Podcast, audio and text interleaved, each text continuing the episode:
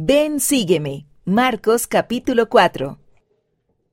Jesucristo, paz en las tormentas. Algunos días tal vez te sientas sacudido por las tormentas de la vida, pero Jesucristo tiene el poder de brindarte la paz que no encontrarás en ningún otro lugar. Por Jessica Brousseau, Revistas de la Iglesia. Recibí una gran sorpresa a la mitad de mi último año de la escuela secundaria. Mis padres habían sido llamados a presidir la misión Uruguay-Montevideo, lo cual significaba que se mudarían al otro extremo del mundo con mis cuatro hermanos menores. Ya estaba estresada por graduarme de la escuela secundaria, pero ahora iba a asistir a la universidad completamente sola, con mi familia en un continente diferente. Estaba aterrada. La transición de la escuela secundaria a la universidad fue extremadamente difícil para mí. Aunque estaba rodeada de compañeras de cuarto amables y de miles de alumnos, nunca me había sentido más sola. Las presiones de la universidad eran abrumadoras. No sabía lo que quería estudiar y las clases me resultaban difíciles. También estaba pasando por una relación emocionalmente manipuladora, lo cual tuvo un gran impacto en mi salud mental. El temor que sentía en cuanto al futuro me abrumaba. Al poco tiempo, mis sentimientos de depresión, temor y soledad me dificultaron actuar Incluso las rutinas normales parecían imposibles. Una mañana le pedí al Padre Celestial que me diera la fortaleza para sobrellevar el día. No puedo seguir haciéndolo sola. Oré. En un excepcional momento de claridad mental y emocional, acudieron a mi mente las palabras, No tienes que hacerlo. La paz inundó mi mente y la tormenta en mi mente se calmó. Los meses y años siguientes no fueron fáciles. Mis sentimientos de depresión y soledad no desaparecieron al instante, pero por primera vez comprendí a nivel personal lo que significaba tener un Salvador. Sabía que Él entendía mis desafíos y mi dolor, que era el único que podía ayudarme y lo hizo. Pasaron los años, ahora soy ex misionera.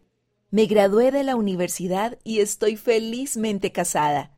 Sé que no habría logrado ninguna de esas metas si no hubiera confiado en el Señor. Calla, enmudece. Jesús estaba dormido en la barca con sus apóstoles cuando se desató una gran tormenta. Los apóstoles despertaron a Jesús diciendo, Maestro, ¿no tienes cuidado que perecemos? Justo cuando pensaban que iban a morir en la furiosa tormenta, el Señor se levantó y reprendió al viento y dijo al mar, Calla, enmudece. Y cesó el viento y se hizo grande bonanza. ¿Cuántas veces en tu vida te has preguntado, ¿no tienes cuidado que perezca? A veces, cuando pasas por desafíos difíciles, puede ser fácil sentirte solo y abandonado Tal vez te preguntes, ¿por qué el Señor no calma tus tormentas? Tal vez parezca que tu vida nunca alcanzará esa gran bonanza que se menciona en Marcos capítulo 4 versículo 39. Sin embargo, una parte importante de este relato es el principio que el Salvador enseñó después, cuando dijo, ¿Por qué estáis así amedrentados? ¿Cómo no tenéis fe? En aquel momento de temor y desesperación, los apóstoles habían olvidado con quién estaban. El Hijo de Dios, quien había creado la tierra misma, dormía en su barca. ¿Por qué temerían? Del mismo modo, el Salvador tiene el poder para calmar cualquier tormenta que haya en tu vida. Él puede sanar tu dolor, aliviar tus cargas y proporcionar luz cuando estés en tinieblas. Tu parte en este proceso consiste en ejercer una fe cada vez mayor en Jesucristo. Hallar la fortaleza del Señor. Vivir con mayor fe puede traer más del poder de Cristo a tu vida. Cuando Fimalasa de Madagascar estaba terminando un año difícil de estudios, su tía murió. Él estaba devastado. Se le hizo casi imposible concentrarse durante la escuela. Se estaba preparando para tomar los exámenes finales del año, así que oró. Por favor, quita mi tristeza y dame la fortaleza para asistir al examen mañana. Después de orar, Rasafimalasa se sintió fortalecido. Sentí que había olvidado mi tristeza, dijo él. Dios me da la fortaleza para hacer cualquier cosa. Es importante recordar que a veces el Señor calma las tormentas de la vida y otras veces, en vez de ello, te calma y te consuela a ti mientras la tormenta continúa.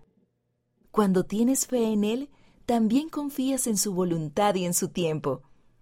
Tú crees que Él te ayudará sin importar cuándo lleguen realmente la paz y la calma.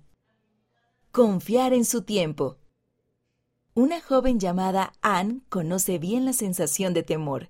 Tengo que lidiar con una ansiedad grave y un trastorno por déficit de atención e hiperactividad leve, dice ella.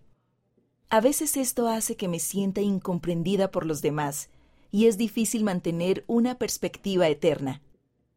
Hace poco leí en Génesis acerca de Sara, que tuvo que esperar décadas antes de tener un hijo me di cuenta de que quizás yo también tendría que esperar décadas para sanar. Sé que Cristo no me abandonará cuando sienta que me sobreviene la ansiedad. Él está allí para ayudarme a superarla. Decidir confiar en el Señor no significa que tengas que ignorar los inmensos desafíos de tu vida. Sin embargo, sí significa que debes centrarte en la grandeza infinita, la bondad, y el poder absoluto de tu Dios y confiar en Él con un corazón alegre. Cuando estés solo, triste, ansioso o esperando las bendiciones prometidas, recuerda esta pregunta. ¿Estás esperando una grande bonanza con un corazón temeroso o con un corazón fiel? Si estás experimentando sentimientos de ansiedad o depresión fuera de lo normal, Considera hablar con tus padres en cuanto a ver a un profesional de la salud médica. Consulta más recursos en mentalhealth.churchofjesuschrist.org.